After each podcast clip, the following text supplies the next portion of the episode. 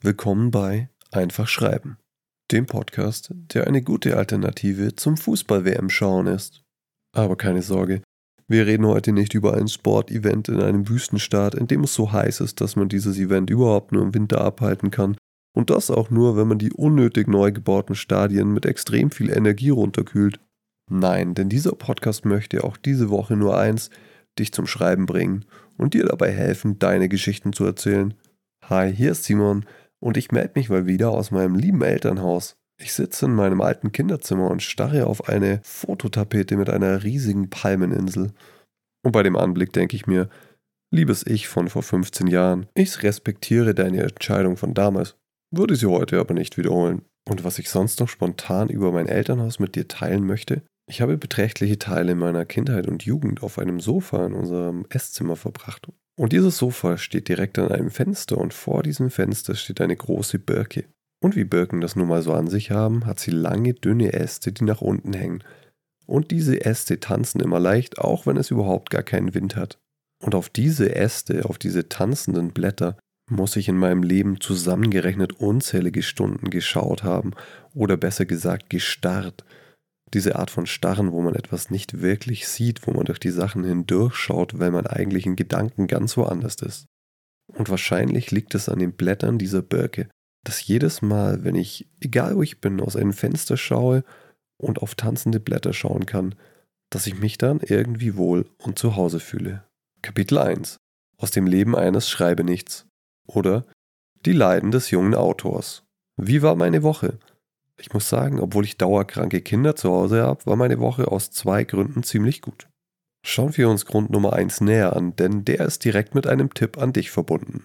Ich hatte ein paar wunderschöne Unterhaltungen und Chats übers Schreiben, und zwar sowohl mit Personen aus meinem Freundeskreis als auch mit Menschen, die ich persönlich überhaupt nicht kenne und jetzt über den Podcast kennengelernt habe. Ich habe mit Mr. T darüber philosophiert, was Meisterwerke oder gute Texte im Allgemeinen ausmacht. Eine unglaublich spannende, aber ebenso komplexe Frage, auf die ich bei Zeit gern in einer anderen Folge mal ausführlich eingehen würde. Ich hatte mit dem Hulk einen kurzen und auch nur leicht verstörenden Austausch über das Thema Erotic Fanfiction, worüber ich definitiv in keiner Podcast-Folge jemals sprechen werde.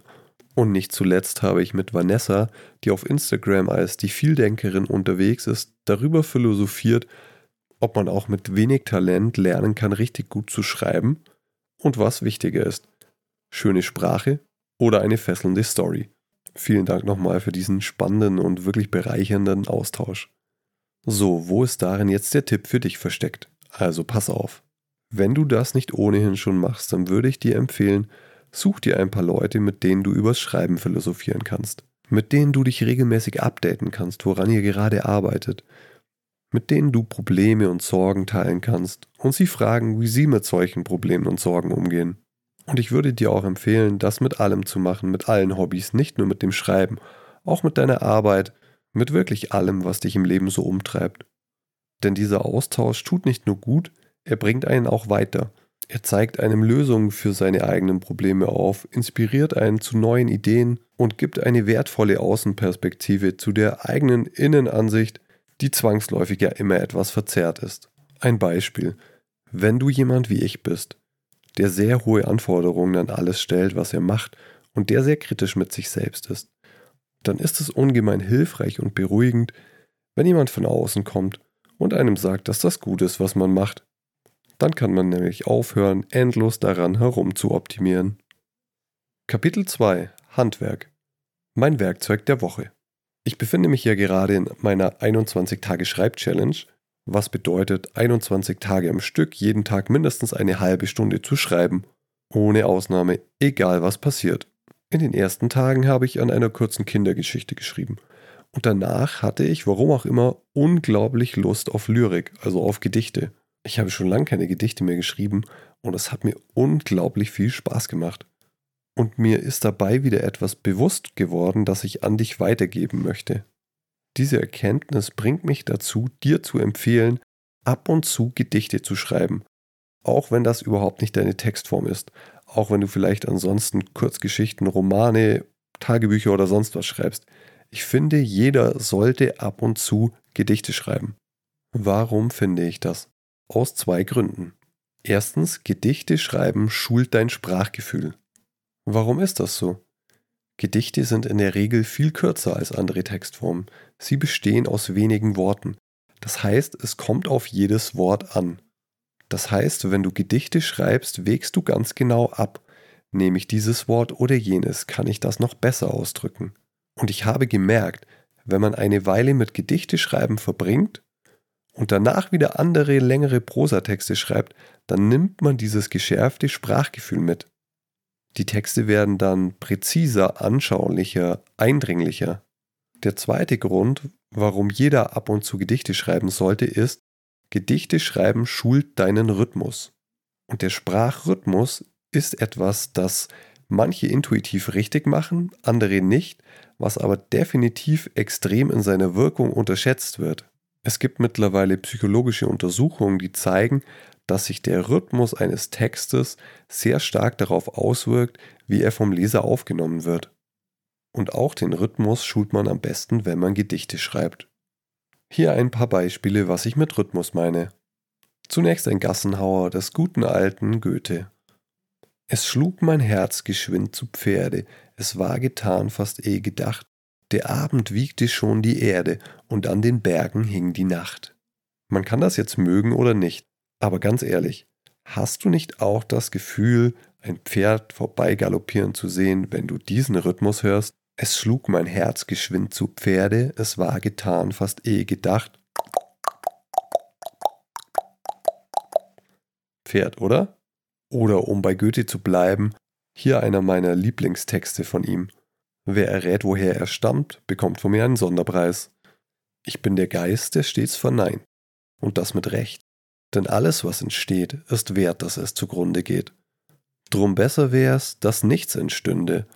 So ist denn alles, was ihr Sünde, Zerstörung kurz das Böse nennt, mein eigentliches Element. Oder hier ein Ausschnitt aus seinem Spätwerk. Ist es die da, die da am Eingang steht, oder die da, die dir den Kopf verdreht? Ist es die da, die mit dem dicken Pulli an? Nein, Mann, ist es die Frau, die freitags nicht kann. Oder hier was von Schiller. Hast du den Buntstift gesehen? Der war ja spitz wie Nachbars Lumpi. Und der hat nicht mal einen Radierer. Du, der macht es ohne Gummi. Ach übrigens, einen schönen Gruß vom Briefkopf. Und hab ich schon erzählt, ich hab ein Date mit einer Seite vom Notizblock. Hab im Daumenkino Karten für heute Abend bestellt und mir einen Anzug zugelegt, einen echten Faber-Castell. So einen schicken schwarzen mit Goldbuchstaben eingraviert. Ich hoffe, ich gefalle ihr und sie ist nicht so kleinkariert. Ja, erwischt. Das war natürlich von der grandiosen Rapgruppe Blumentopf, die es leider gar nicht mehr gibt, aus ihrem Song Block und Bleistift. Aber was ich sagen will, indem ich hier auch Raptexte mit einbringe, wenn dich Gedichte überhaupt nicht reizen, dann stell dir einfach vor, dass du einen Raptext oder einen anderen Songtext schreibst. Im Endeffekt ist das ja alles Lyrik. Es geht immer um das Gleiche. Möglichst viel mit möglichst wenigen Worten auszudrücken. Und auf die Gefahr, mich damit unbeliebt zu machen, muss ich leider sagen, das gelingt den alten Meistern wie Goethe und Schiller doch um einiges besser wie vielen Songschreibern von heute, weshalb ich finde, dass es sich auch heute noch lohnt, diese Klassiker zu lesen. Okay, und wenn du jetzt immer noch sagst, Lyrik ist überhaupt nicht mein Ding, ich weiß nicht, wie ich damit anfangen soll, dann hier noch ein abschließender Tipp. Versuch's mal mit Reverse Engineering. Das bedeutet, man schaut sich ein Endprodukt an, nimmt es auseinander, um dann herauszufinden, wie es gemacht wird. Stell dir vor, du würdest ein Smartphone bauen wollen. Dann würdest du einfach dein Smartphone nehmen, es mit einem spitzen Gegenstand zerlegen und schauen, wie es aufgebaut ist. Und das kannst du beim Schreiben von Songtexten, Lyrik und Co. natürlich genauso machen. Übrigens auch beim Schreiben von allen anderen Arten von Texten. Du nimmst dir also ein Gedicht oder einen Rap-Song, der dir besonders gut gefällt, und zerlegst ihn. Oder versuchst ihn nachzuahmen. Du kannst damit beginnen, indem du einfach einzelne Wörter austauschst und so Stück für Stück von dem Original zu deinem eigenen Text zu kommen. Du kannst aber auch einfach den Rhythmus eines Textes übernehmen. Nochmal am Beispiel Goethe. Es schlug mein Herz geschwind zu Pferde, es war getan fast eh gedacht. Heute Abend gehe ich in die Kneipe und trinke dort ein kleines Bier. Das war jetzt natürlich sprachlich nicht besonders fein geschliffen, weil es schnell aus dem Ärmel geschüttelt war, und außerdem inhaltlich auch absoluter Unsinn. Wer geht denn in die Kneipe und trinkt nur ein kleines Bier? Aber ich hoffe, es hat dir trotzdem gezeigt, wie ich das ungefähr meine mit diesem Reverse Engineering. Also, mein Werkzeug der Woche, ab und zu Gedichte schreiben. Das schult Sprachgefühl und Rhythmus. Kapitel 3 Inspiration Fundstücke, Writing Prompts und Co. Mein erstes Fundstück ist alles andere als ein Geheimtipp, aber ich muss es trotzdem promoten. Denn es ist einer der Gründe, warum ich so eine tolle Woche hatte. Ich war nämlich diese Woche bei einer Lesung der Elf Freunde Redakteure Philipp Köster und Jens Kirschneck. Sie haben dabei ein paar herausragende Texte aus dem Elf Freunde Magazin vorgelesen und in den Pausen lustige Fußball-Fail-Videos gezeigt. Und das war nicht nur deshalb ziemlich witzig, weil wir bereits um 6 Uhr da waren, obwohl die Lesung erst um 8 Uhr losging und bis zum Start schon an die drei Bier getrunken hatten, sondern schlicht deshalb, weil diese Texte vor Sprachwitz sprühen. Und da sind wir wieder beim Thema von vorhin. Auch die Texte des Elf-Freunde-Magazins sind sprachlich sehr dicht, pointiert und außerdem leisten sie noch etwas. Elf Freunde ist eine Zeitschrift für Menschen, die Fußball gerne mögen, aber nicht auf dieses typisch prollige, oberflächliche Stargehabe stehen, wie es von viel zu vielen Sportmedien praktiziert wird. Deshalb mein Tipp an dich, wenn du ein bisschen was für Fußball übrig hast und auch für schöne Sprache und Humor und elf Freunde bisher noch keine Chance gegeben hast, dann wirf doch einfach mal einen Blick in ihr Magazin oder auf ihre Webseite.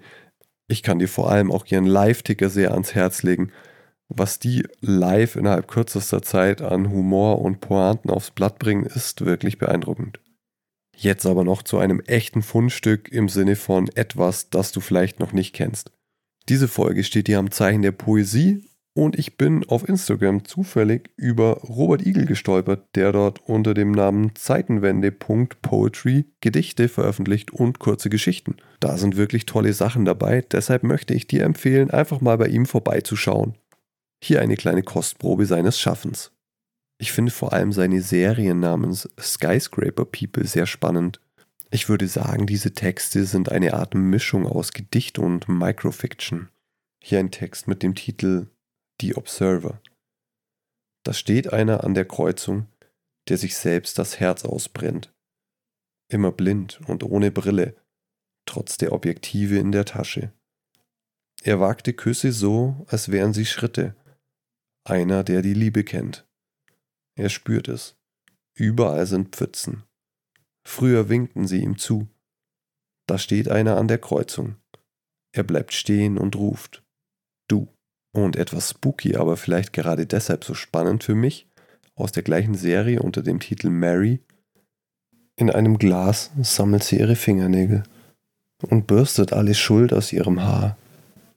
Wenn niemand zusieht, schleift sie in der Küche ihre Messer, sortiert sie, ordnet sie nach Länge. Und wenn jemand fragt, wie es ihr geht, erzählt sie ihm von ihrer Katze.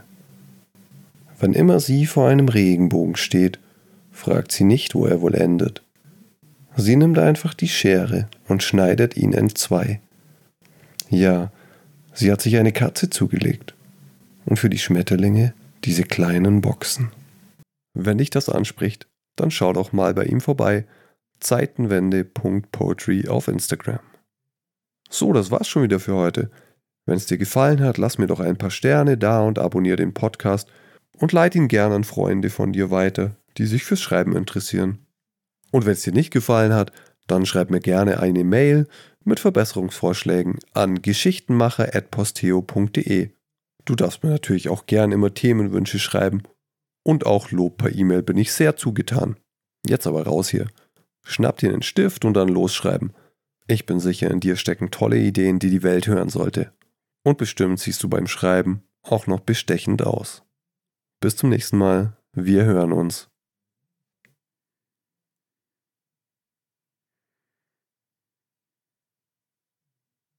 Na, das war doch mal was unter 15 Minuten, Simon. Respekt. Puh, bin gespannt, wie viel Urheberrechte ich heute wieder verletzt habe. Und ich befürchte, die Leute denken jetzt, ich stehe entweder auf alte Lyrik oder Hip-Hop, was ja gar nicht so falsch ist. Und ich glaube auch immer noch dran, dass es nicht zu spät wäre, eine Hip-Hop-Karriere zu starten. Uh, vielleicht könnte ich das irgendwie mit alten Gedichten verbinden. Zum Beispiel Rilke rappen oder so. Wunderliches Wort, die Zeit vertreiben. Sie zu halten wäre das Problem. Denn wenn ängstigt's nicht, wo ist dein Bleiben? Wo ein endlich Sein in alledem?